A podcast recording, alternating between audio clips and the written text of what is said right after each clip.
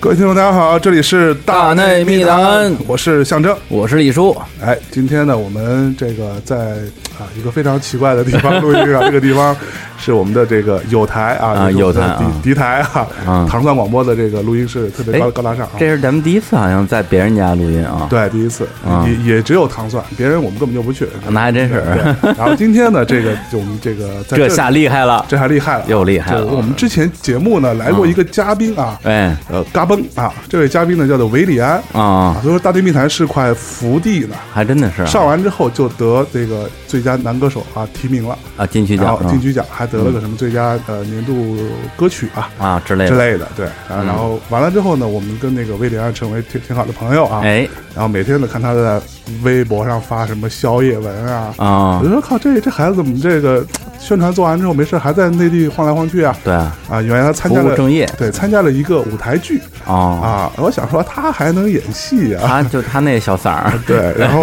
结果看了看呢，发现他其实并不是作为一个演员的一个身份，哦他还是作为一个音乐人的身份参加这个舞台剧。这个舞台剧就是什么呢？就是嗯一个著名的导演啊，今天我们的嘉宾林奕华先生哎的舞台剧那个《红楼梦》啊，嗯这个今天我们有请到林奕华先生林领领导领导，领导，领导 领导好领，导跟大家打招嗨呼。，呃，两位主持人好，呃，听众朋友大家好。嗯，那个这个说到领导啊，啊 不是。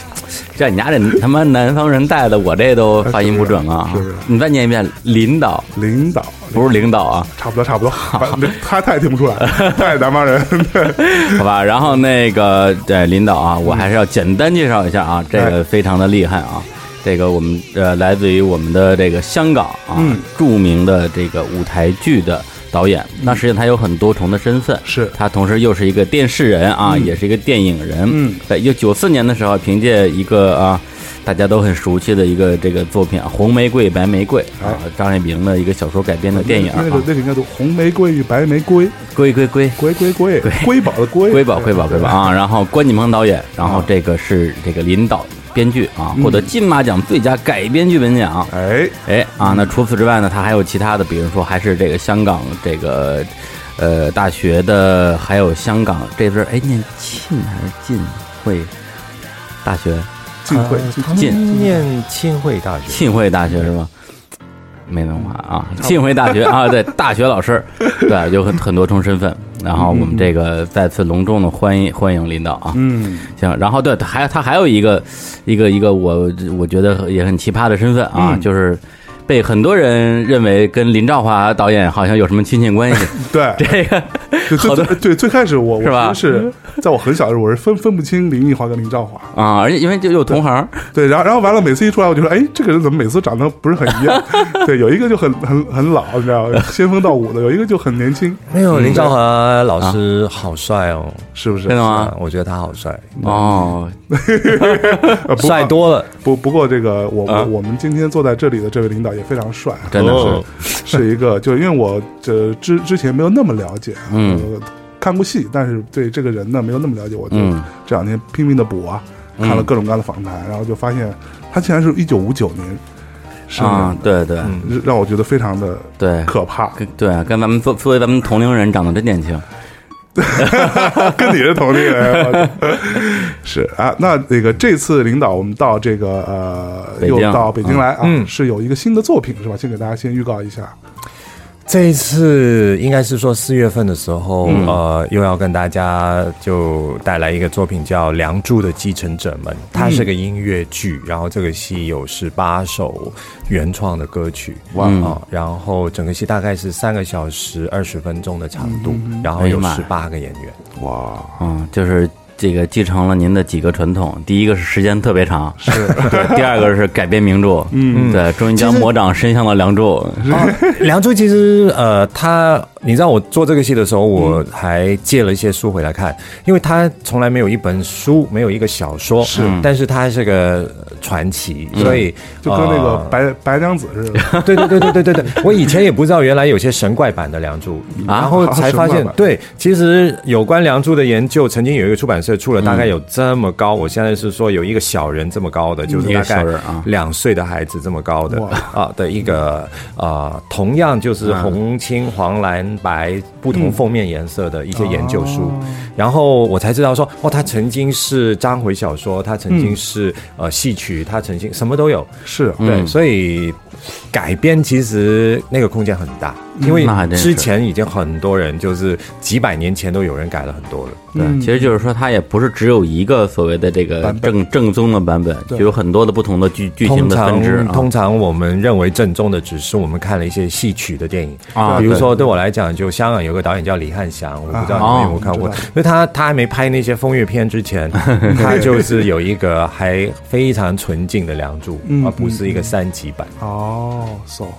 哎李叔，你不要这么笑，你回去准备搜那个三级版的是吧？我什么都没说真的，好像还没有哎、所以如果你们有这个兴趣要拍的话，赶快。对我们可以投投资一下。对对对对，咱们可以安排一下啊。其实这个在学校里面发生的浪漫事件，如果你说要做一个比较另类的版本的话，其实是轻而易举的。对，是热血高校什么的，对啊，对啊，对啊，对啊，对啊。对，其实甚甚至可以，其实《梁祝》本来它就是两个男生，嗯，对，其实没有男男扮女装这件事儿，那这也可以啊，哎，也可以啊。这很符合现现在的这个对个，而且你看价值观是吧？对，之前不是那个小李子拍过一个现代版的《罗密欧朱丽叶》嘛？啊是对，那个设定你可以拿过来，就是类似于是吧？对，就非常很多人会把《梁祝》当成是呃《罗密欧与朱丽叶》，是吧？对，可是我自己倒觉得还差别蛮大的，因为《罗密欧与朱丽叶》就是很明显就是小鲜肉，嗯，因为两个人一看见彼此的时候，完全是那个、嗯那个诱惑带动天雷地火对对对对。可是《梁祝》，我觉得他们比较像是一些，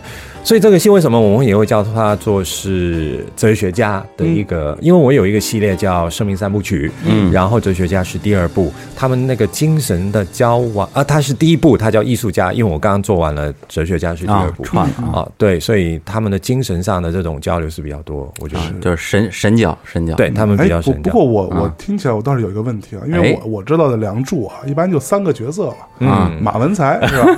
对，就是长长得跟李李叔一样哎，，你大爷！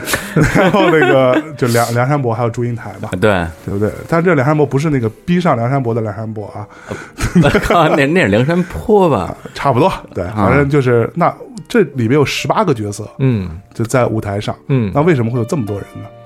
因为我一直还有第四个坚持吧，嗯。就是觉得观众看戏的话，也许可以带给他们一些不同的视觉，所以呃，我用的所有演员都在演梁山伯跟祝英台。啊，所以他有时候是梁山伯，但是他到下一场戏，他有可能连性别都变了，嗯然后他是祝英台，啊，所以观众看这个东西的时候，他就可以，尤其当他是个音乐剧，因为每一个歌唱演员他的那个音域都不一样，嗯然后他的歌的声音的个性也不一样，嗯所以你可以有这么全方位的不同的声音去呈现一个不同角度的梁山伯与祝英台的话，那观众看上去的话就不会觉得说，哦，现在我可以上厕所了，哦，现在我可以先看看手机，就不是这样。不是，但你三个多小时得让人上厕所呀？有啊，中场休息啊。啊，有有有专门的那个尿尿尿尿尿有有有点时时间是吧？有一处没有，有两处没有，哎，刚好那两处都是刘荣英演的，一个叫《半生缘》，一个叫《在西厢》，都是没有中场休息是，啊这是三个半小时。哎，现在说起来，我才发现都是他演的。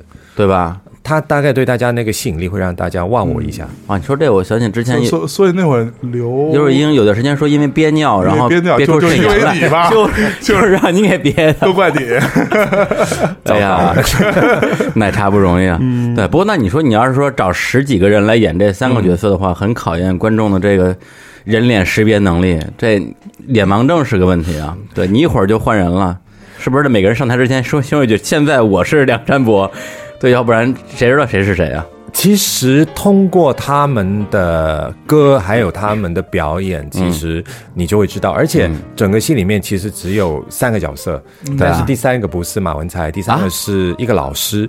因为我们这一次是把整个《梁祝》的故事搬到现代的一个艺术学院，所以他们两个是同学，都在念艺术。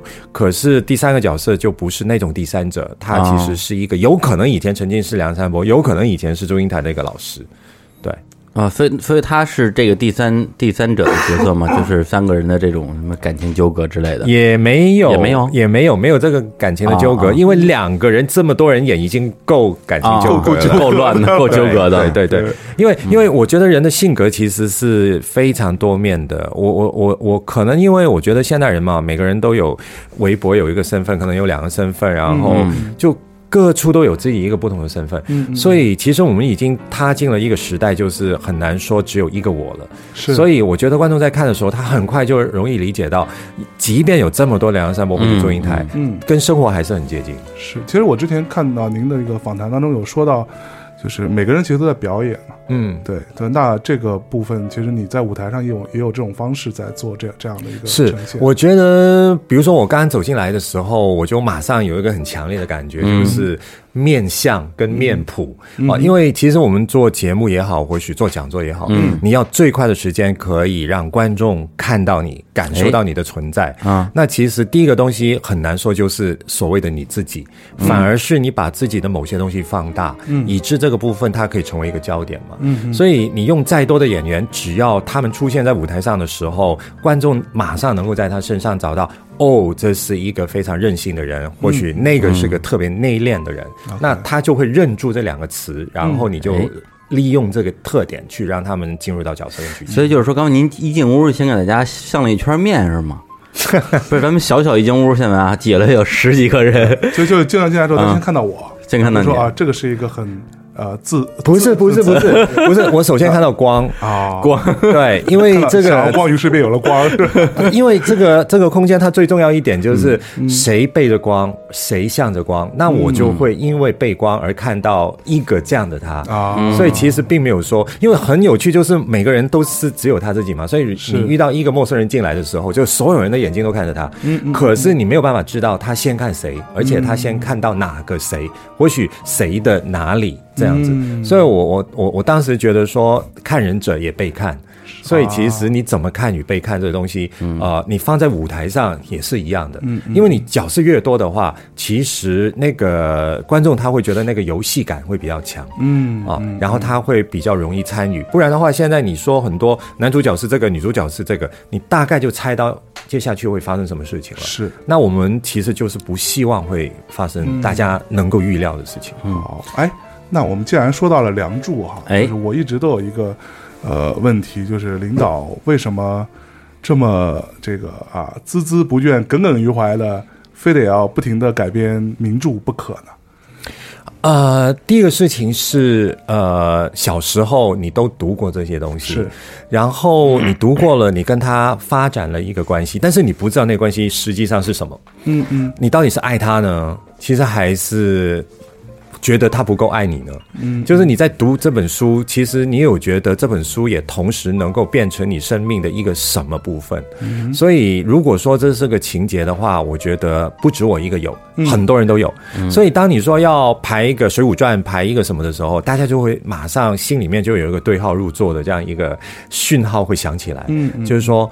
我看得到的那个小说会是他看得到的吗？所以为什么民族改编的电视剧啊，一定会一出来就是很火的？嗯，然后民族改编的舞台剧，像我们也是无可避免的，像《红楼梦》，它比起一个大家没有听过的，比如说我们之前来过有个戏叫《恨家家族》，马上那个票房就可以反映，就是说大家对他的好奇跟那个那个热情，嗯，燃烧到哪里？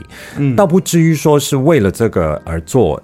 而是真的，你跟这个观众突然之间找到一个连接。嗯，对，刚我我我有没懂，就是因为之前你好多这个作品都是什么《西游记》是什么，《红楼梦》是什么，《恨嫁家族》好像是一个跟名名著没啥关系，对，完全没有。那那那这个你觉得，就是说的白一点，没沾名著的光之后，它的票房会有什么影响吗？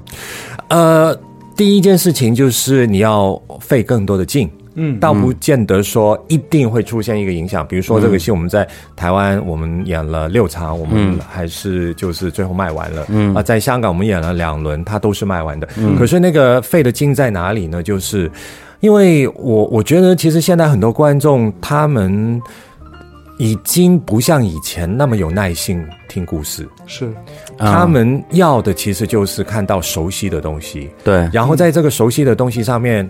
跟自己来较真，就是说，就是嘛，我就我觉得就应该是这个样子。或许他觉得说不是这个样子，所以那个彼此对话的空间，其实比起以前来讲是少了。因为我们现在都有很多东西要挤进我们的这个手机，挤进我们的眼球嘛，所以大家都要快，然后我们要看到的是效果。所以呃，那些戏你就是要告诉他说，等一下，等一下，等一下。能够让我从零开始跟你说这件事情吗？现在大家都很怕从零开始，最好就是一来就已经九十八了，然后让他走两步就可以达到一百。对，所以那就是说。改名著这个事情对你来讲，可不可以认为就是一个捷径，或者怎么样，让大家第一时间能 get 到你的点啊？OK，这个这个故事跟《红楼梦》是有关系的，这跟三国是有关系的。嗯，虽然看完之后，可能有的有的人会觉得其实没什么关系。嗯，对对对，就是现在还好啦，现在其实大家还是能够通过这个演出读到用心。嗯，就是比如说《红楼梦》。呃，哇，这么大一本书，你要怎么讲呢？是，呃，我的决定就是因为我之前做过一部戏叫贾宝玉，是我曾经有想过《红楼梦》就完全没有贾宝玉，完全没有林黛玉，行吗？其实也可以啊，因为对我来讲，《红楼梦》有两个主线人物，一个叫王熙凤，一个叫贾宝玉。对，那一个是理想，一个是现实来的。是，所以《红楼梦》它讲的是社会，讲的是那个体制，它讲的就是。王熙凤这个角色，可是你要怎么让观众进入到王熙凤这个角色？我就想到一个事情，就是，呃，她有一个身份，应该是很多人都会能够分享跟理解的，就是老公有外遇。嗯，所以他有小三，所以整个《红楼梦》一开始其实就是一个喝醉了的女人从楼梯走下来，发现整个大厅都是帅哥，而且穿了礼服的，然后他就觉得很迷惘。然后他跟这些男生都在跳舞，跳舞中间发现有个男生其实是个女生来的，然后他跟见这个女生又跟一个男人抱在一起，然后他就说：“我要杀了你，我要杀了你，我要杀了你，你为什么抢我老公？你为什么抢我老公？”然后这根本是他一个噩梦。然后这个我刚刚描述这个场面只有大概三分。分钟，然后戏这样子才开始演，然后大家就很快进入到这个情境了。所以你做一个名著的时候，你又要有新意，但是你也要让大家觉得说它不是一个死了的东西，它不是在博物馆，我们现在还是在当下。是，嗯，这个其实就是要费点脑筋。对，因为之前我也看过，就是说这个有些对您的戏剧的评价吧，有的人也也有一个观点，就是说，现其实你很多戏讲的其实是现代人的情感，是，但是他。用了名著的一个壳，那就是说，那你要讲讲现代人的事，就拍现代人的戏就好了。嗯，干嘛一定要把这个四大名著还得这个集邮集全了 啊？就好像感觉还蛮刻意的。嗯，呃，如果老实说，那一些小说没有一些现代人的情感，我根本不会读到他们。嗯，比如说我举另外一个例子，就是三国。呃，我自己不是那种会打游戏机的人，所以三国对我来讲也没玩过那些三国游戏。对啊，就是蛮遥远的。可是有很多人是打过游戏机，可是他没有读过三国，所以对他来讲，真的那个所谓的三国对他的意义大不过一个战场，还有就是所有穿古装的人在那边真的在较真，吞食天地。对对，就是。输跟赢这回事，可是我读三国的时候，我真的是一个字一个字的读哦，而且我读三国的时候，我是九天把它读完的，就是每天起床什么都不想，什么都不做，就是读，然后也要读到九天，而且我是从读三国开始戴眼镜的。你是你是你是很小的时候读的三国吗？不是，我是做三国的时候才读的啊，就做的时候才，对，之前没读过三国。二零一二年。啊，对，这个还蛮蛮蛮没有那些故事你不会不知道啊。对，关公知道，但是他原著可能没有真的从对对对，一个字一个字一个字就没有精读过。对我反而是读了很多呃，大家怎么去解读三国啊，或去把它放到职场啊，放到现代人的那个生活里面的厚黑学啊，然后这样子一种文化背景去读。可是当我真的在读的时候，我有三个发现，我觉得是很惊讶的。是。我一直听到三国都说它是关于权谋的一个很重要的宝典哦，嗯。呃，所以大家如果要学会呃生存的话，嗯，你其实就是各种的阴谋在里面，可能都能提供你一些就是概念，或许一些参考。那话说什么阴谋阳谋、明争暗斗的，对对对对对，林俊杰都出来了，对，又是姓林的，对也也是。但是我猜那个应该是《孙子兵法》吧？啊，因为我在读三国的时 候。后我读到的好像不是一般人，或许告诉我三国是关于这些的人读到的那本三国。那您读到的是？我读到浪漫。哎呀，所以英文叫做《Romance of the Three Kingdoms》，它还是。我不知道外国人为什么说这是三个国家的浪浪浪漫史，三国浪漫史，对 浪漫史。但是我真的读到浪漫，为什么我读到浪漫呢？我读到一个东西，就是比如说，曹操是一个多么的浪漫的人。嗯，因为他永远喜欢上他的敌人，嗯，然后其其实曹操是很爱关羽的，他不是他他不是喜欢敌人的老婆 还有成功啊，对，我觉得那个是在小说里面其实没有写的。我觉得那个其实是在后来很多人从他的历史啊，或者野史当中去把它放进去的。嗯，小说里面起码没有这个，因为如果真有别人的老婆的话，其实小乔出现只是一下下，嗯。就是三国里面根本就没有那女性的，基本上。对，所以后来看到很多三国的那些什么孙尚香啊，然后假扮男装那些，根本是花木兰的一个一个转换来的。对。对，因为我就印象比较深刻，就是他看上了那个张绣的老婆，最后把典韦给搞死了嘛。对，大概有这样的剧情啊，对，但是在小说里面，我印象之中并没有。但是你您比较关注的是他爱上自己。敌人本身这件事情，对，因为这个之类的，这这这个是不是关二哥？我觉得倒其次，因为在他的人生当中有非常多这样的例子，比如说像我说成功，那他也是非常欣赏成功，是，然后他很想把成功留下来。那当然有一个东西就是，我认为他喜欢这些人是，他会把自己不够漂亮，嗯，他会投射到关公身上，然后他在关羽身上看到他的帅，嗯，所以他很想跟他有这样的一个连接。然后他对于成功，我觉得他。也有一种才华的一种赏识啊，他对他的忠诚有这种赏识，所以也许他也是个特别容易去背叛人的人，所以但凡是他没有的，他。都通过在别人身上看到，他希望能够得到，所以他就把这个东西变成一个情感的投射。那我觉得这个这个很好写啊。那第二个事情就是这个这个我插一句啊，因为之前我们录过一期跟那个呃逼格差很多的一些动画节目，我们有一个嘉宾叫青年说了一句话：仁者见仁，智者见智。我就说，哎，我觉得这说的挺有道理的。对，其实我觉得每个人的视角看同一个作品，看到的可能得到的。角度完全不一样。不过，其实我说实话，我我呃，大概我是小学六年级，哎，读三国，然后没读下去，嗯，然后我就换成读水浒了。对，然后水浒比较好读。你觉得是有原因的，就是因为这原因嘛？就是没有没有。然后我，因为我在我读水浒，我我也很开心啊，因为我非常喜欢那个谁，那个潘潘潘金莲。潘金莲可能是我最早的。那那你读错了，你应该读《新金瓶梅》。对，然后完了，那个我到大概初一左右啊，初一下，初一快结束的时候。我才把三国勉勉强强看完。嗯，看完之后，我我当时就有两两个印象。嗯，就我刚刚我说，呃，曹操喜欢关羽，这个真的是我自己的感觉。嗯，我觉得曹操对关羽的关关二关二关二爷的这个感情，真是就是随便你怎么作，对啊，你想怎么着。但我就宠着你，对对，就这种感觉，你知道，我觉得就觉得非常奇怪。霸道现在好多女生都希望有这样的男生喜欢她。就就就你你今天这样，明天那样，你想买买包包，我给你买包包。对对对对对对对，你想跟别人玩一玩，你去玩。对你把包包丢到河里，我再给你买。对对对对，就是我宠着，对吧？然后第二个感觉，我就觉得当时我第一次意识到说，对于一个权力的追逐，对于一个权力的向往，会让一个人变得很孤独。嗯嗯，对，曹操是一个这样的感觉的人，他甭管是不是枭枭雄嘛，他喜欢那些东西。包括他自己感最最后的那个他的处境，他的情感上是非常孤独的。是啊，他的儿子啊，然后所有这些东西都让他很失落，是超级失落的。嗯嗯。所以第二个事情，我觉得说孤独这个东西，在三国里面的每一个英雄或许每一个人物都是非常强大的。嗯嗯。诸葛亮不孤独吗？刘备不孤独吗？就是宣传不孤独吗？每一个人那个呃呃，周瑜不孤独吗？每一个人都超级孤独。那但是张张飞不不孤独，我觉得 他没他没可以的。脑子去孤独。你可以这样说。可是张飞还是心里面有些怨念，嗯，就是老是觉得不被重用，嗯所以我觉得那个孤独也是存在的啊。他也许不是直接针对跟谁的关系没有实现，不过有些东西我觉得也是特别特别很少被拿出来讲的，就是。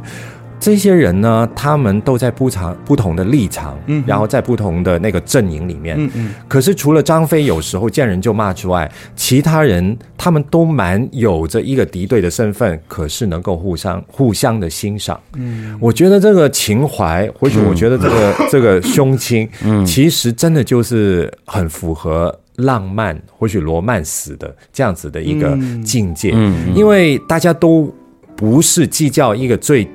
眼前的一个利害关系，嗯大家其实看的东西还蛮大，所以很多人跟我说有很多计谋什么，但是我看来看去不就是要不就在前营放火，然后从后门攻进去，要不就是从后营放火，然后前门攻进去，来 来去去就是这样子啊。对，嗯，其实计谋也没有很厉害，对烧个烧个粮草。啊，空城计就是计谋的。那个顶端了，顶端对，就是虚张声势，虚张声势。对，但是那个东西我们从小不教功课，不就是这样吗？就是说做了，但是你真的要看吧？你真的要看吧？其实我做了，你不需要看了，就是这样。所以三国，我觉得我学到很多，是我真的去把它做出来的时候，我全用了女生来演。嗯，那这个视角，我想就不是电视剧，也不可能是电影。哇，千军万马，你说一个一个电影，怎么可能吴宇森投那么大的钱去做一个冒险？是一个实验的一个作品，所以在剧场你还是可以实验。那我为什么用女生来演？就是我觉得现在女生都不浪漫了，因为你看三国这些男生动不动就为对方流眼泪，就他死了，然后他还是在那边哭，就说好可惜哦，你这样就死了。对，或许是他觉得哦，这个人他。我我要把你送去斩头，嗯，我还是为你哭，嗯，因为我觉得你干嘛这么执着呢？嗯，可是现在我觉得女生狠狠的，就是斩了你，她都哭都不哭一下。你看《甄嬛传》，眼儿都不带眨的。你还看过《甄嬛传》？看看看，真的哈。对对对对对呀。不过在这个我国的三国的这种历史改编上，好像还真的没有说。用女性来反串的这样的一个先例吧，他干脆去演杨门女将吧。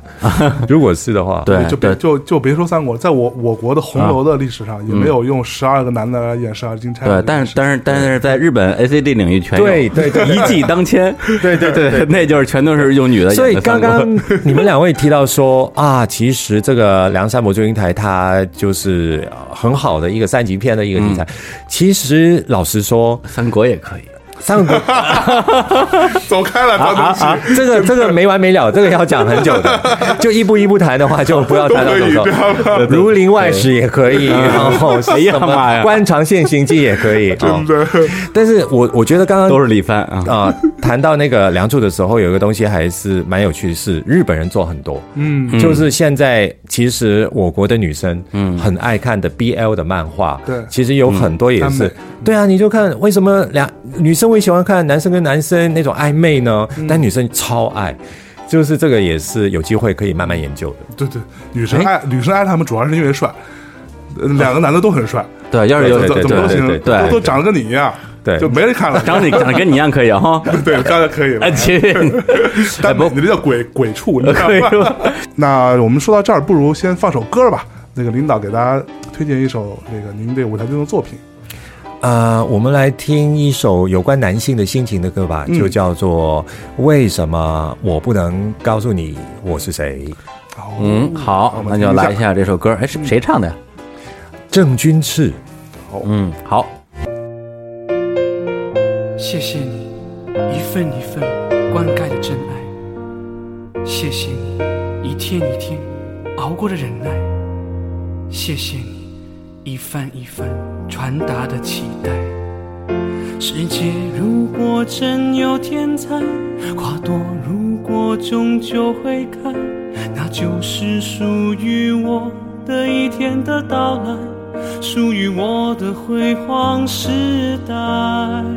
你的成全我不会忘怀，可惜愿望总是让人无奈，天气总是霎时转坏。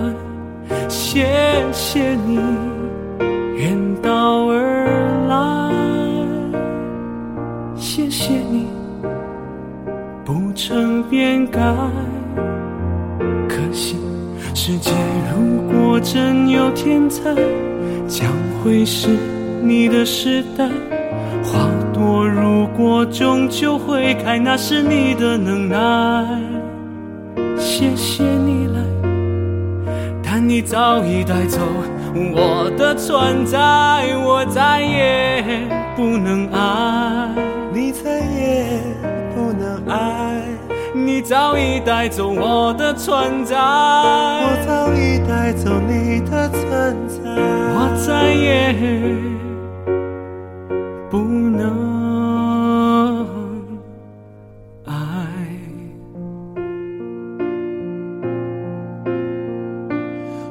我愿到何来？你痴心犹在，可是我来了，你却不在，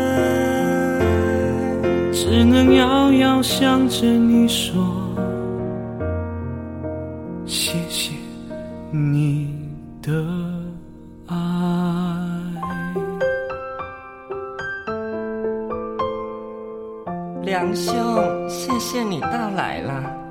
贤妹，令兄今何在？梁兄，你何不把面前这人是谁猜一猜？哎呦，你就是祝英台，英台，英台，你和我，我和你，从今后日日夜夜不分开。梁兄啊，谢谢你一分一分灌溉的真爱。谢谢你一天一天熬过的忍耐，谢谢你一番一番传达的期待，可惜了。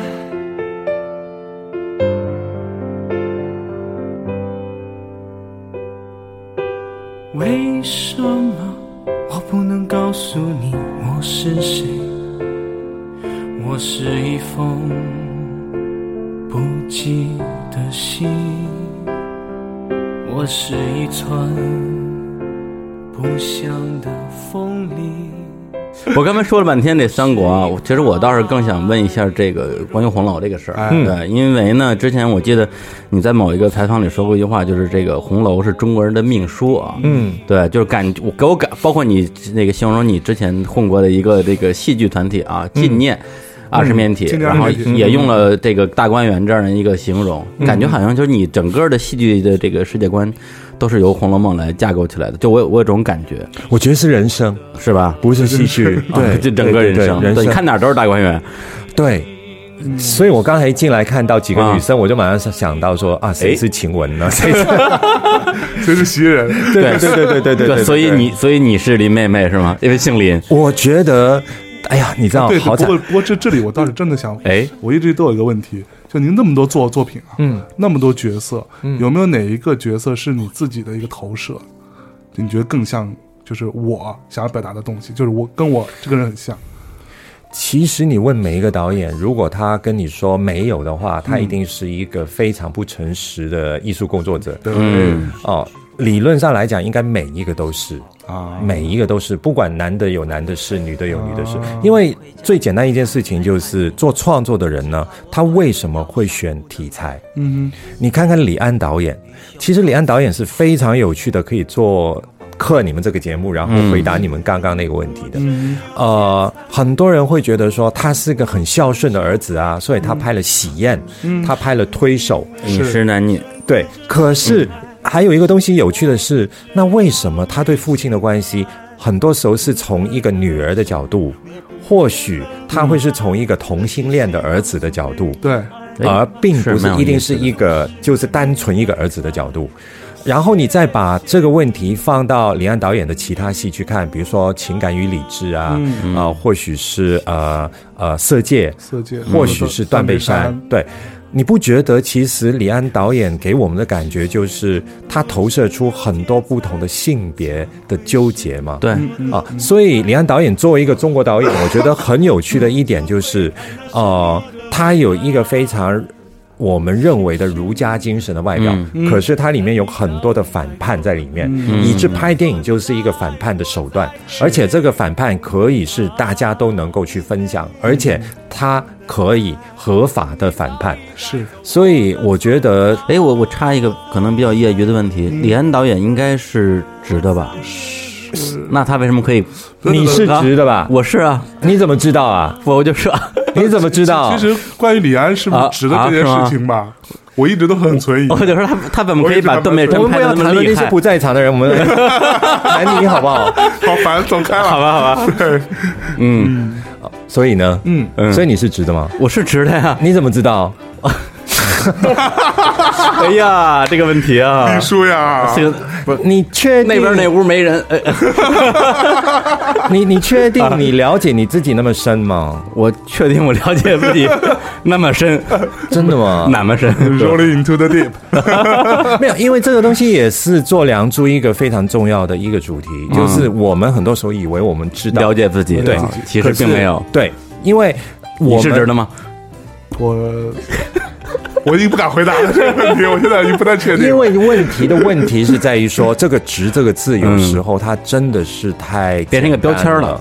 对，它太简单了，是。啊，所以我才觉得说，人与人之间为什么有很多旅行，嗯，其实是还没有去过的地方，嗯啊，我们去来去去都是那些大城市啊，对，就是人与人之间哦，我不是说这个地图上面的，就是啊，我跟他应该是一个谈得来的人，我跟他应该可以做更亲密的事，可是有时候在你谈话中间。也已经有在做那件亲密的事，嗯，就很复杂的各种的，只是我们平常人不会费劲去开发那些地方而已。就是简单来说，不愿意亲密。像你们两个主持节目很久了，你觉得你们亲密吗？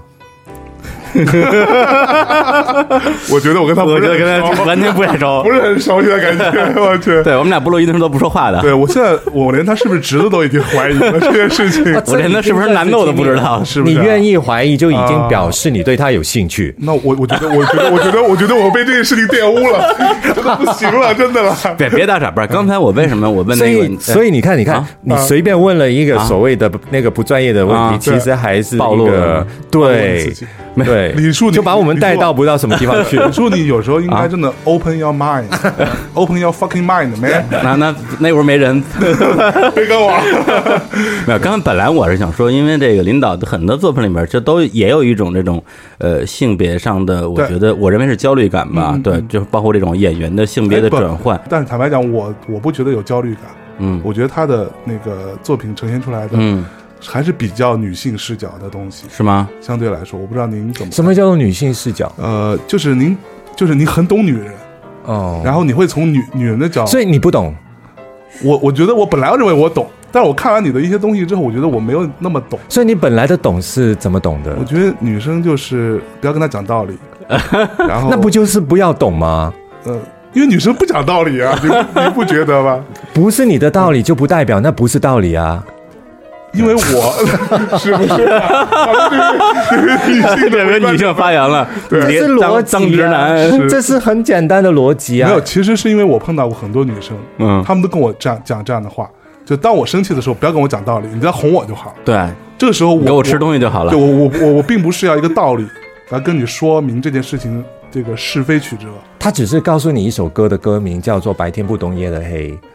啊，就他已经已经放弃了跟我沟通这件事情了，对因为他知道你是白天，Oh my，所以你要怎么才能证明其实你也有晚上的时候呢？Open your mind，你可以的，你真是够了。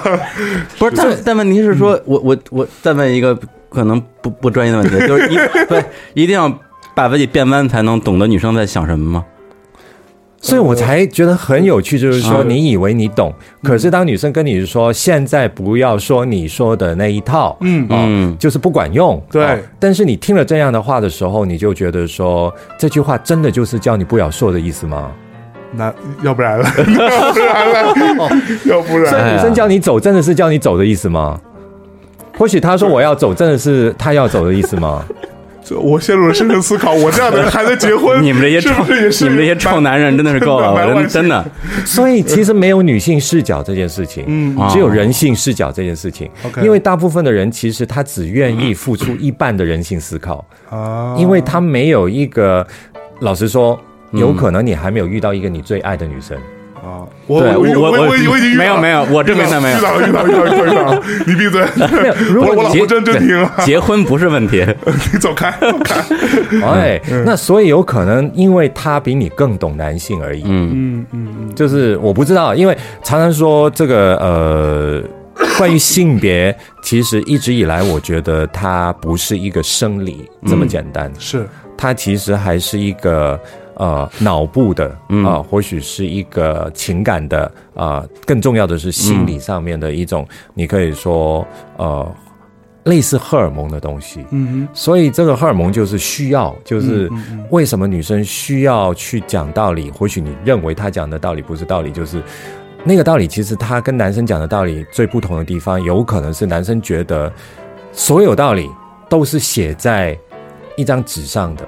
就好像一张合约，嗯，可是女生很多时候她是要创造一些东西，嗯，所以她有可能是第一个提出这个道理的人，可是你不能去图书馆翻翻翻，然后告诉她说根本没有一本书这样说过，嗯，然后你去她她觉得你这样子就可以说服她，嗯嗯，对，那刚刚你其实所以嗯，我觉得是关于创造力的问题。就是直男都没什么创造力，我我还还还在贴标签儿，对，不，但我跟领领导说这些，我觉得某种意义上解释了他为什么会呃会用一些女性角角色在舞台上演这样一个反串，因因为他能表现出不同不一样的东西，因为真的他是其实有一个比较关键的东西是，它能带来更多的想象，嗯，对对对，它能带来更多的未知，嗯嗯嗯，那。我觉得大部分人，比如说像男性来讲，他最重要的是证明，嗯，所以要去打仗，所以要去征服，是因为这是要证明。对。可是很多时候反过来，当男生都做了这些事情之后，那另外的一半呢，有可能就是会觉得证明不是一切，嗯。才会有，就是说，我们还要再做一些根本还没发生的事情。嗯，所以浪漫这件事情，就是为什么很多人都觉得说，女生一直希望男生带她去没去过的地方，做没做过的事情。是，但是男生就觉得说，你上次喜欢这个，那 理论上这次也喜欢。对对对对对对，哎，是啊，是哈。难道不是这样吗？因为我们一直一直以来都错了，是吧？但是这个东西我我就不了解了，因为你刚刚说啊，我是会比较懂女性的心理啊。那这个东西其实我也不是因为我需要是女性，我才会想到这些。当然这不是全部，是就是我觉得他刚刚说那个那句话真的很有道理，就是你到底愿不愿意去聊，不是只用一半的角度，一半的角度看是的。对，这这很很大。来来，咱咱咱们咱们，你们是聊回正聊回正题谈这些话题是不是？我我们是一个还蛮直男的节目。那你们的女性嘉宾跟你们谈什么？呃，聊性啊。所以有教到你们什么？呃，很很多性技巧。有啊，我所以只是技巧啊。对对对，那他一定是男的。有有有有有有有性心理的部分。有不是我们我们我们有一档专门的这个聊性的节目。下次找我来。真的。好好好。行，那下回来北京给我们打电话。好，对，咱咱不聊戏，只聊性啊。对对对，来，我我继我们继续把这这个话题聊完啊。对，关关于先聊戏 名著的事情。哎，就但是我呃，我我有一个朋友，基本上，但我没有都看过每一部的名著的您的改编作品。嗯嗯。但我有一个朋友，他都看了。哇，然后他他他就跟跟我说，呃，我觉得他其实每一部在用同样的一个壳，嗯，但是最后他出来的东西是其实是一同一个东西。嗯，他其实到最后还是呈现的是。都市的呃这些男男女女啊，爱欲纠葛，爱欲纠葛，然后甚至他会觉得说，还蛮有一些是比较哀怨的一个情绪的一个抒发。嗯，这这点你怎么看呢？呃，我自己觉得，如果每一部都真的是差不多的话，创作的时候应该就不会这么辛苦了，因为你其实还是在。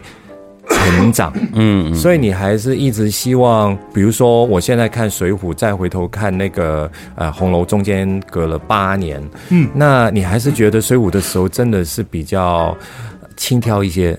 哦，还是比较轻盈一些，然后到红楼的时候，你就觉得比较沉重一些，因为真的八年也发生很多事情在你的生活之中。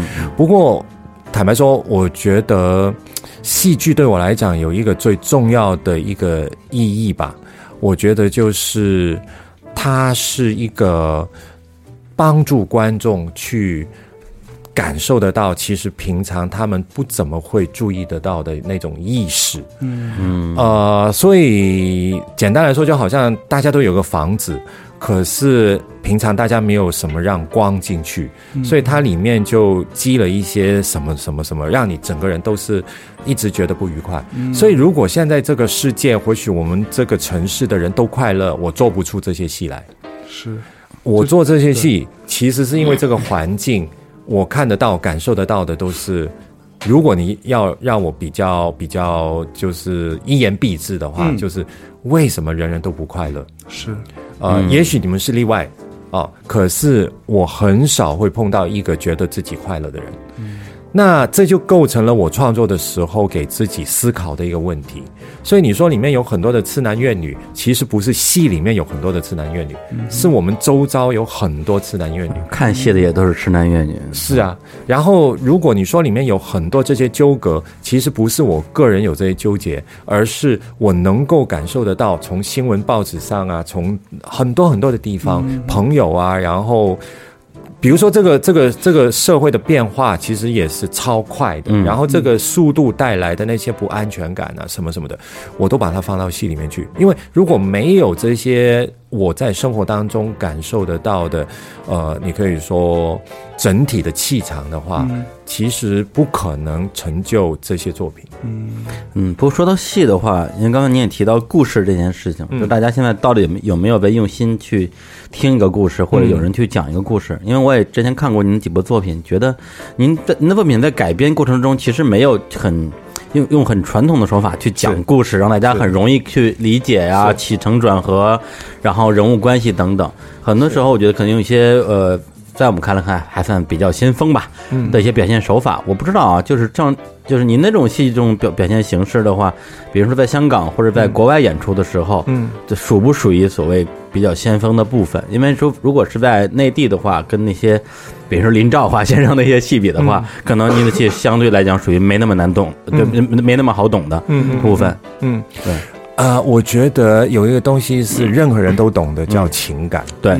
所以，只要这些戏，它里面有一些真实的情感的话，不管他穿个什么衣服，大家都能够在当中看见自己。所以，呃，对我是喜欢玩游戏的人。对，呃，其实每一出戏对我来讲就是一个主题公园。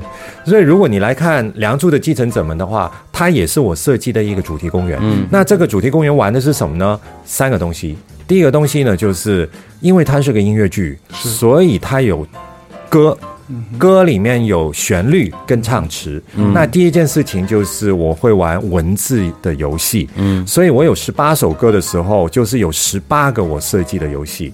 而且像《梁祝与继承者们》，它最特别的地方就是。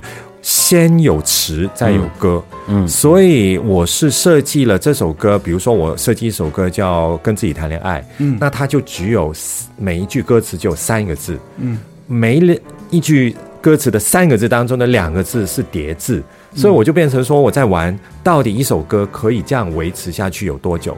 然后它这么短的哒哒哒哒哒哒哒哒哒。把这个词给了作曲之后，他自然也要跟着这个词的这个模式格式来做它的旋律，所以它变成一首非常轻快的歌。那观众就可以看，哎，三个字可以唱多久，然后能把我们唱到哪里去？这是一个。嗯，另外一种呢，就是比如说有一首歌谈性别的，《梁祝》一定有性别，那我就想说，我怎么用歌来谈性别呢？然后我就想到说，哎，其实我发现女生蛮喜欢看男生穿围裙的。哦，不是男生应该看喜欢女生穿围裙不不不一样啊？对对，女生喜欢看男生穿围裙，他的性生活应该比较愉快。对，真的穿围裙，但我觉得他他蛮懂的。但但但你你说那个是你是只你是说你喜欢看女生女生只穿围裙？对，这是两回事。对对啊，其实其实你们两位，你们有觉得谁比较直吗？啊。你会觉得你比较直，还是他比较直？肯定我比较直啊，是不是？是哦，您觉得呢？现在听起来是了，是吧？对，因为他其实，哎，你有太太吗？我没有。啊，那解释了。OK 啊，哪跟哪儿啊？没有，因为他刚刚讲到，其实跟女性的一个沟通，嗯嗯。并不是说你结了婚一定就会了解更多，是，而是你本身有的那个硬性的部分能够帮助你找到那个太太，嗯，所以就是你的那个月亮帮你找到那个月亮，嗯，然后你的太阳也让他觉得他找到他的太阳。啊，对，所以你就是靠穿围裙来 泡到你老婆的是吧？当然你会穿很多其他东西，闭嘴了。所以那个围裙我就 想到说，其实这首歌不管我怎么写，我就给自己下一个。呃，订单就是最后两个字是围裙，啊前面一点不能提哦。啊，所以那首歌结果就变成，就是最后它歌名叫围裙，可是只有在最后两个字才有围裙，所以。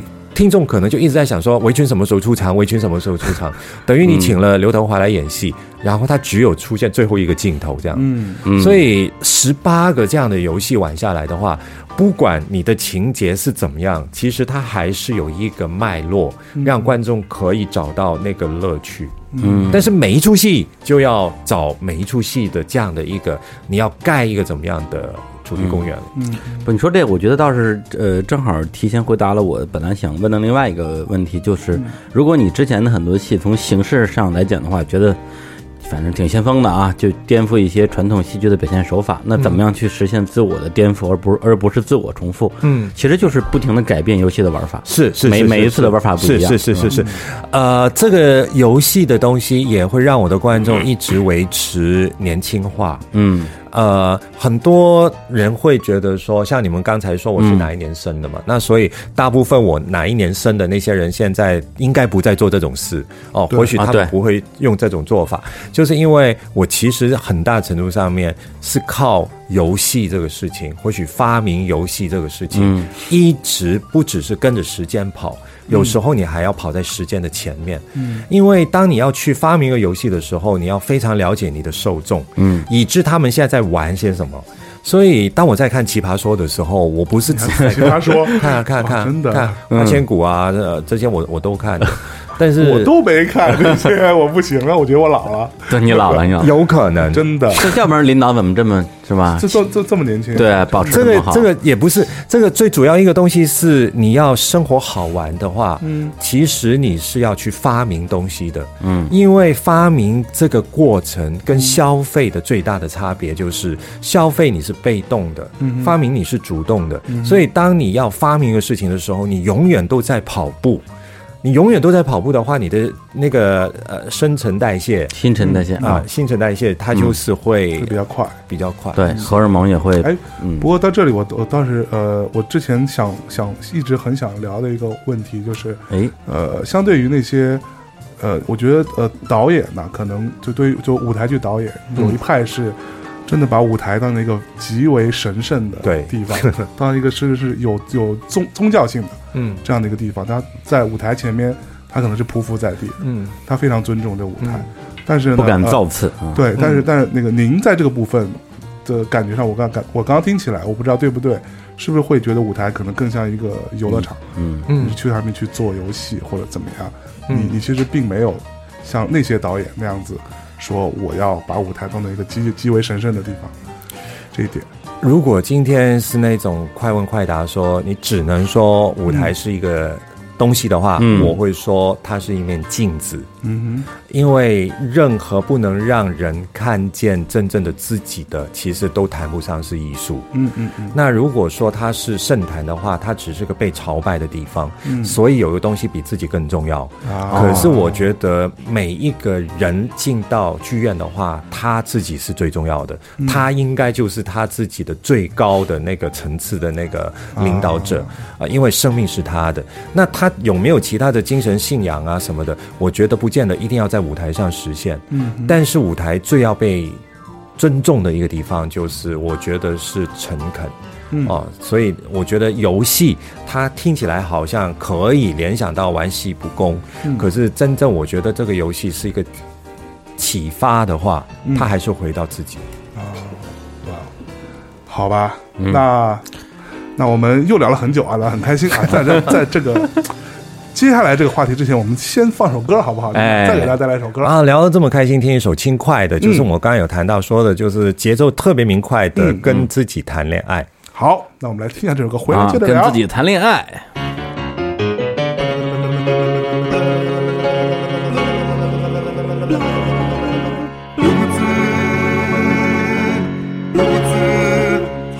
是那六个字，是一部电影吗？是一个人名吗？都是，都是，太太是那六个字，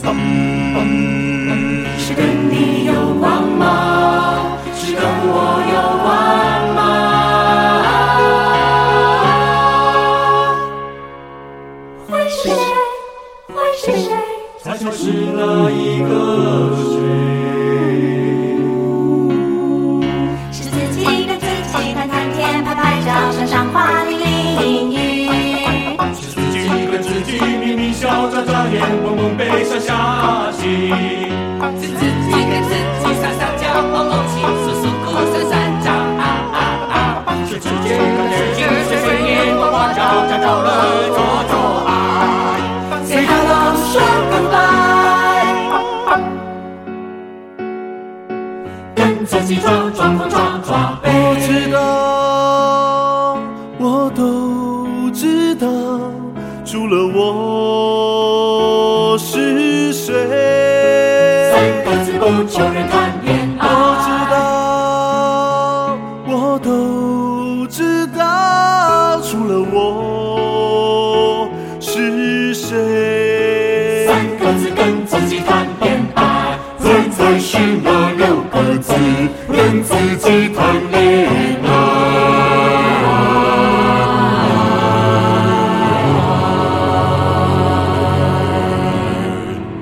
接接下来我们，你有什么问题吗？不是，我有很多问题啊。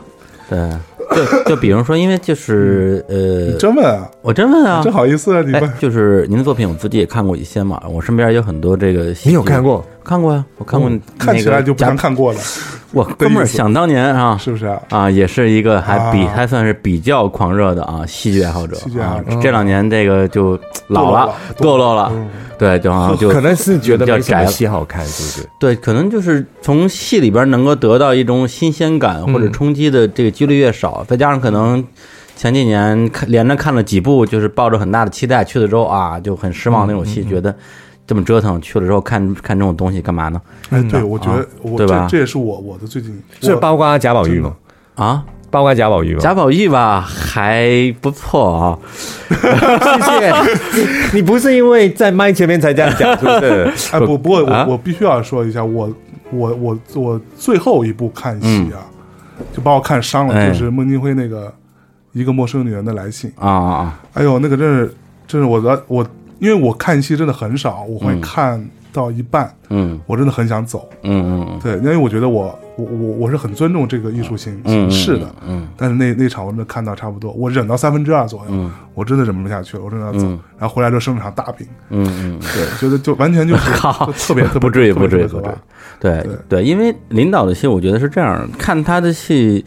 我是不能以以以往看那种就是传统戏剧的角度去看，对，包括跟其他的先锋戏剧可能也不太一样。可能我要让自己更更处于一个 inside 一个一个状态，就用用意识去感觉它里边的很多人的情绪流动，因为它的很多台词也好，剧情也好，其实没有那么的强，就那么强的一个逻辑性。嗯，对，其实我他不是最主导的，对对，其实说的通俗点，我是有得有点飞着看的的那种那种感觉，对，所以你要说整个这个这个这个剧情各方面，它有多么的打动我，我觉得可能就没有到那个程度，对，但是整个看下来是那种整整体的体验吧，对，让让人看的我反正就是整个人还是蛮蛮蛮飘飘飘然的状态。所以你的问题是，所以对，所以我的问题，所以我的问题是说现在的市场。嗯，现在的这个这个戏剧市场统称了的话，到底在到底在迎合什么样的作品，或者是市场，或者是作品在怎么迎合这个市场？嗯，对。不过真的说到这儿，我我想起我今天早上，嗯，我起来之后看了一个一一篇新闻，嗯，他说今年的第六届林兆华戏剧邀请展，嗯，北京部分演出又夭折，嗯说白了就是因为没有钱。嗯。然后他讲了他之前的那几几届，嗯。啊，我我就是每次做都赔很多钱，然后嗯。嗯，这个大岛啊，就靠着这个后面的演出去还还这个债，嗯。然后就一届一届的实在撑不住了，嗯。然后在这个状况下，就所谓的这种比较严肃的呃舞舞舞台剧作品，嗯。那可能更小众一些。嗯嗯那呃，相比较而言，我觉得可能还有一些更低俗的，比如就、或者不是就通俗更通俗的，别别低啊别说人比如比如低说呃，夏洛特开开心开心麻花啊什么之类的，嗯。他他的利益就是为了让你开心，嗯。就是让你来来笑，然后让观众走进剧场，我就算成功了。对，然后他也他反而这种会取得很很还不错的对，票房，就包括细焦糖那些东西，对。嗯都是都是这种。现在还有？哦，现在还有。嗯，但是像您的很多作品，我觉得这里边我我不知道您是怎么样对自己做个定位的，这是第一点。第二点是您这里边会用很多的流行明星，嗯或者流行偶像，嗯然后去出演。嗯从从，因为我觉得这个是不是单纯的出于票房的或者这种商业部分的考量？对，包括刘若英啊，什么吴彦祖啊、梁咏琪啊，嗯这等等嗯嗯这些明星。其实你们在讲这些都是很久以前的历史了。嗯哼，呃，哎，这是非常好聊，因为吃饭的时候其实也在谈这个。你们其实如果真的要探讨这个问题，而并不是说我们就把它随便聊聊的话，它真的可以牵涉到蛮广的一些，是就是什么叫做中国人需不需要戏剧这个大问题。嗯我其实也一直很想写这样的一篇文章，但是我觉得我需要收集很多的一些素材，那需要时间。可是好，我们就简单的说一下，对，呃，我觉得，呃，戏剧这个东西跟电影最大的差别是这样子的，嗯，呃，电影呢，很多时候其实我们走进去，我们是停止思考，嗯，因为荧幕上面的各种千变万化的影像，一直都在冲击我们的感官，是。以致我们可以停止思考，只是去感受，嗯，然后让他要讲的什么都好，都塞到我们的那个眼球、跟我们的脑袋、跟我们全身的那些感官的那些器官，然后出来之后，你是觉得很爽、很嗨，那就是个很好的经验。嗯，并不是说没有叫人思考的电影，但是那的确就是一些少数哦。是，所以大家到电影院去买娱乐。所以你才会吃爆米花。美国人说过一个笑话，就是说，你知道爆米花为什么是爆米花吗？因为它是那个你的脑袋来的，它是用空气打的，所以它是里面是没有内容的。这个对，就是你吃多少，就是你在这个店里面，你知道你的脑部的那个状况是怎样啊？但是影院也不是只有爆米花电影了，对啊，所以我才说，主流的它为什么啊其实还是会呃让我们可以停止能冲到十亿票房以上。但是你说好莱坞还是有些东西是蛮厉害的，就是因为他们的那些 IP，、他们的那些文化的标记，嗯，不管怎么样，因为好莱坞本身就是一个知识分子阵营所做出来的一个爆米花乐园，嗯。所以他们懂得把那一些。本来深层的东西，可以一直把它吸吸湿吸，然后就越来越浅，越来越浅，越来越浅，然后大家就觉得说，其实它也不完全是没有内容，哦，只不过内容的那个浓度多少。对，可是戏剧。不管怎么样，你进去你就是要动脑筋的，是。理论上。所以今天也许我们所谓的这个戏剧市场是看到了原来戏剧也可以做电影的事情，啊。所以有些做戏剧的朋友呢，他就会说：来，没压力哦，这里是完全让你释放你的生活当中的各种负荷，是。所以来吃爆米花吧，这样来笑一笑，对，啊。所以这个东西就很难，就是说，呃，一概而论了。嗯，因为他换了角色跟换了位置。嗯嗯，很多时候我们现在去那些美国啊、英国啊、西区啊、百老汇啊，那大家都认为说那是娱乐的戏剧。嗯，可是那些娱乐的戏剧，比如说最受大众欢迎的那些。它其实还是有一些内容在里面的，嗯，而且那些内容牵涉到，比如说美感，嗯因为有些东西它可以打动你的歌声魅影。你说它的故事是不是很曲折？什么什么都其次，对。因为大家是觉得怎么可能台上有这么多的烟，嗯。然后这个湖泊，或许这个地狱就这样活生生的放在我们眼前，那这个也是要专业的东西。可是很多时候，如果你要有这个东西，呃，技术去配合的话，你看《歌声魅影》演了几十年了，嗯他必须要那个回收。跟那个投入的成本能够成比例，是这是因为全世界的人都到那边去看戏。没错，可是我们即便是北京，你觉得有什么戏全世界的人都要过来看呢？嗯，啊，哪怕你说是一个中文版的一个百老汇的东西，也不见得全国的人都会到这边来看呢、对，嗯啊，所以这里牵涉到的真的是一个非常复杂的一个历史啊、文化这些，以致我在做我的这些的时候，我会尽量把它想的比较简单，嗯。因为我到目前为止，我非常幸运是我的制作人没有跟我说，你必须要交出这样的一个人人都要飞来看的戏啊给我，没有给你提出这种一定要好卖的要求吗？他就站在这里，所以 他们会说，嗯我们如何维持在成本可以负担之内，把它做得最好？嗯最简单来说，嗯我希望这个戏可以有二十四个演员叫《红楼梦》，那对不起，不可能。那我能够有二十个吗？不行。嗯啊、那可以十八吗？不行。那到最后十六成交。还跟制作人讨价还价的过程，对，这就是制作人跟我一直有的一种关系，所以变相就好像说，为什么人要少？除了薪水之外，因为这些戏还要巡回，对巡回要机票，那那当然，还要差旅，对，要住，要所有这些东西。所以到最近，他们开始跟我再收一收了，就是说九个，你九个能排得到到一出戏吗？那我就试试看吧。啊，然后我就把舞台缩小一点啊，因为那个剧院小一点，然后我试过九个的效果也不错。但是您的戏就是据我了解，好像一直以来的票房成绩都还不错。你知道啊他们不错的来背后的成本有多高吗？哦比如说我说一个贾宝玉好了，嗯有史以来好像应该是票房最好是他了。嗯嗯呃，他演了一百零九场。嗯，可是你知道，如果那位主演他用他的时间去做一个演唱会，嗯演唱会啊。在一个体育馆的话，他的啊。收入是多少呢？那那他也不可能问你要演唱会的钱啊，要便宜多了吧？那个不是问我要，因为啊。我是打工的，啊那个戏是他公司出资排的戏。啊，贾宝玉啊对啊是啊，对我只是一个制作单位。啊，对，所以那个票房完全不是归我们，哦以致我好像也蛮确定的，对，就是蛮确嗯。知道一件事情的，连他们公司其实也赚不到钱的。哦，哦，因为真的如果要赚钱的话，你就做只能做一件事，就是演唱会。嗯所以为什么没有明星在做话剧啊？嗯他们顶多能够做到的就是昙花一现。嗯嗯因为我们没有一家剧院会有一个明星来背一出戏，扛在他的背上，然后一演演一年，嗯至少三个月吧，是。都没有。啊，对，因为大家没有信心说，即便是这个明星他演的这个戏，都能够有人不断进来填满这个剧院三个月。呃，在内地我了解情况，就有很多的这个已经相当知名的电视或者电影演员，他本身可能挂职还挂在人艺啊、什么国画什么之类的，他们可能会有一些他们个人非常喜欢的戏，或者是这个这个团里的这种政治任务吧，他们会以很低的身价去去演一轮，或者或者这样嗯。去卖。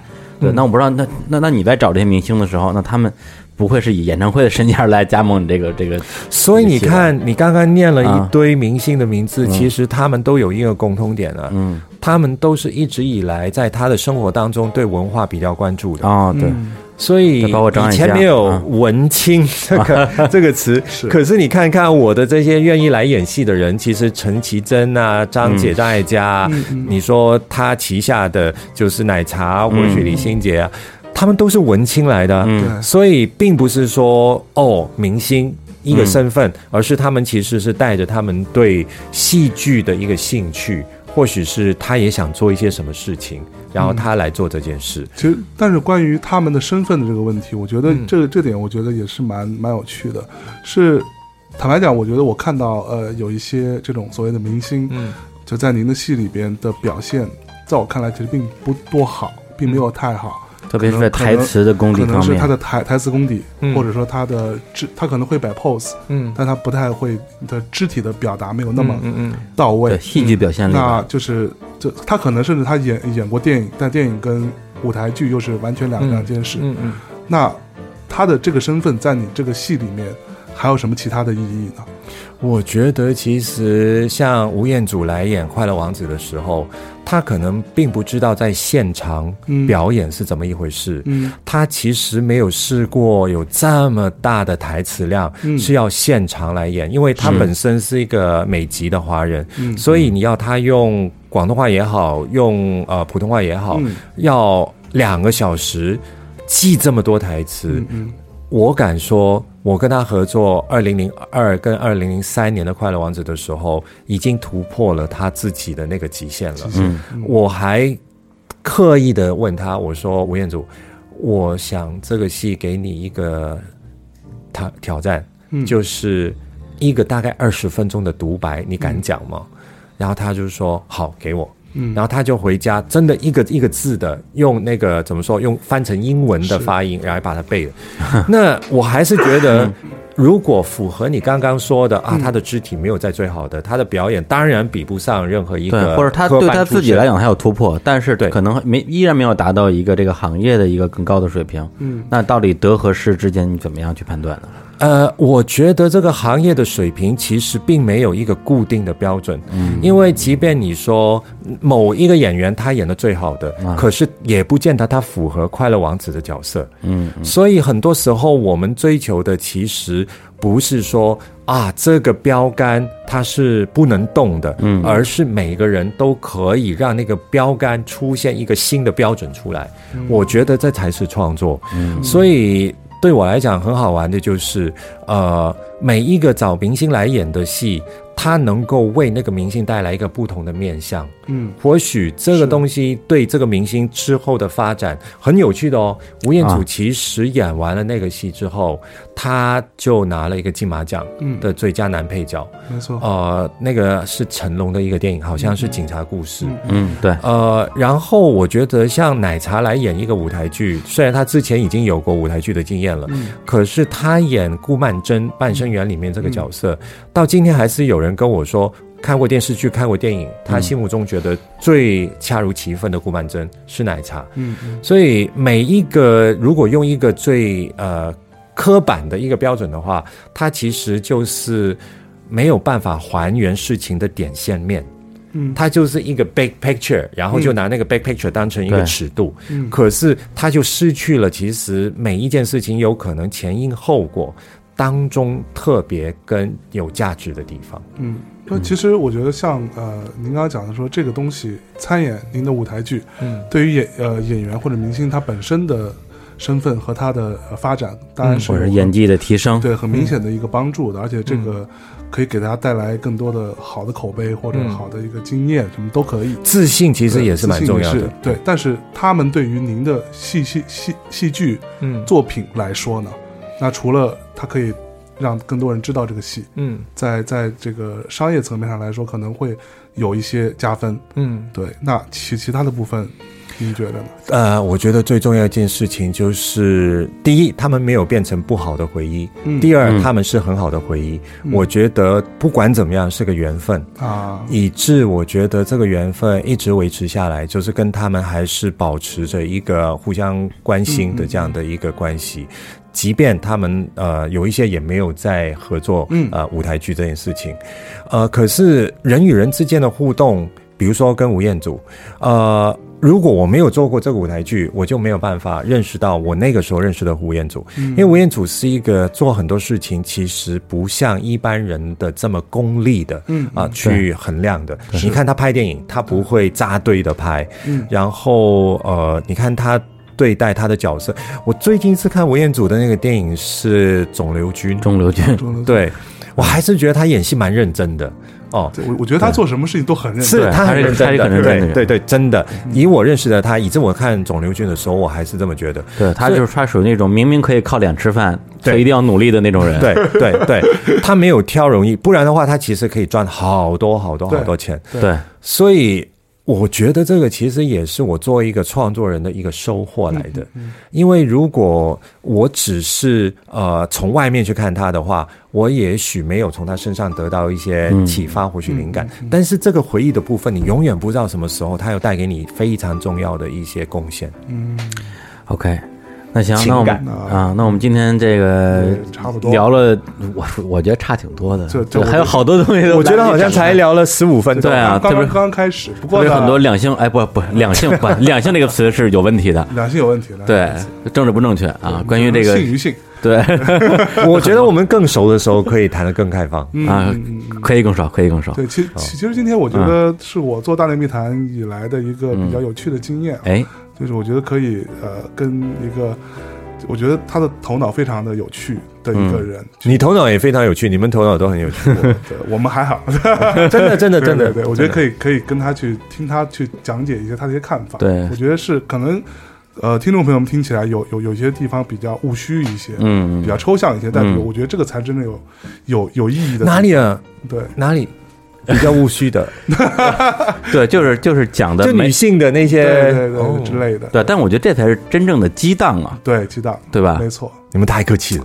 对我们都是好好基友，好基友。才会一起来来激激荡。对，，大家一起来激荡，没错，行，好吧。然后最后再说一下这个这个啊这个戏吧，这个戏再给大家预告一下这个戏是什么时候啊，什么时候来演啊？如果我没有记错的话，就是四月二十二、二十三、二十四啊啊，是在保利剧院。就三天。保利剧对，只有三天。天。啊梁三场继承者们，啊，对，我在这里向两位下战术啊，不是战术，是邀请。对，就你们一定要来看。好行，我们一定来看，然后看了之后，如果再聊。看完之后如果不喜欢，一定告诉你。好，好，一言为定。OK，好吧那今天这个节目差不多到这里了。好然后非常和全体听众啊，和嗯主播们都非常感谢林奕华领导。对，谢谢两位然后呃，最后我们带来一首歌来结束对我们这一期的节目。嗯那这首歌领导我们带来哪一首呢？就听围裙吧。围裙。围裙好，那在这首地方跟大家说再见了那也。希望以后有机会领导再次做客大内密谈，聊聊一些更有意思的话题。对，这样我就来。哎，那行，好行说定了啊。嗯，好再跟大家再见拜拜拜拜。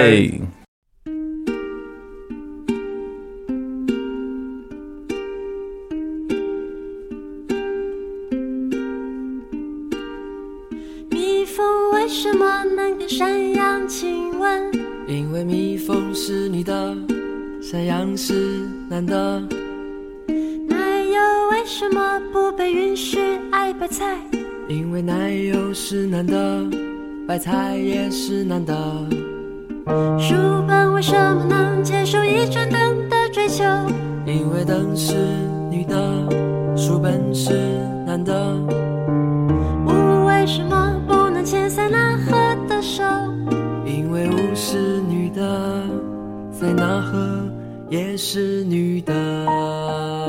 狐狸为什么能把月亮带回家？因为月亮是男的，狐狸是女的。眼泪为什么能把铁融化？因为铁是男的，眼泪是女的。铁为什么不能把眼泪融化？因为铁是男的，眼泪是女的。我是男的还是女的？我是女的还是男的？猫咪、男的，鲤鱼，女的，为什么男的总是把女的吃掉？站着女的，盔甲男的，为什么男的总是为女的服务？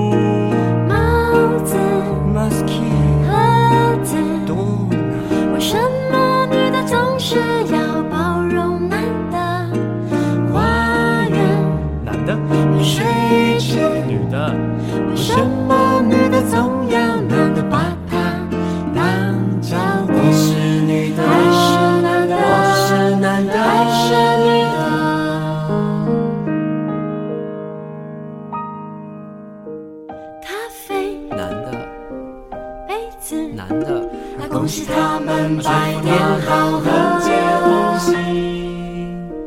领带、女的，衬衫，女的，羡慕他们相处相契？可是领带只能跟衬衫做同事，可是杯子只能把咖啡换同志。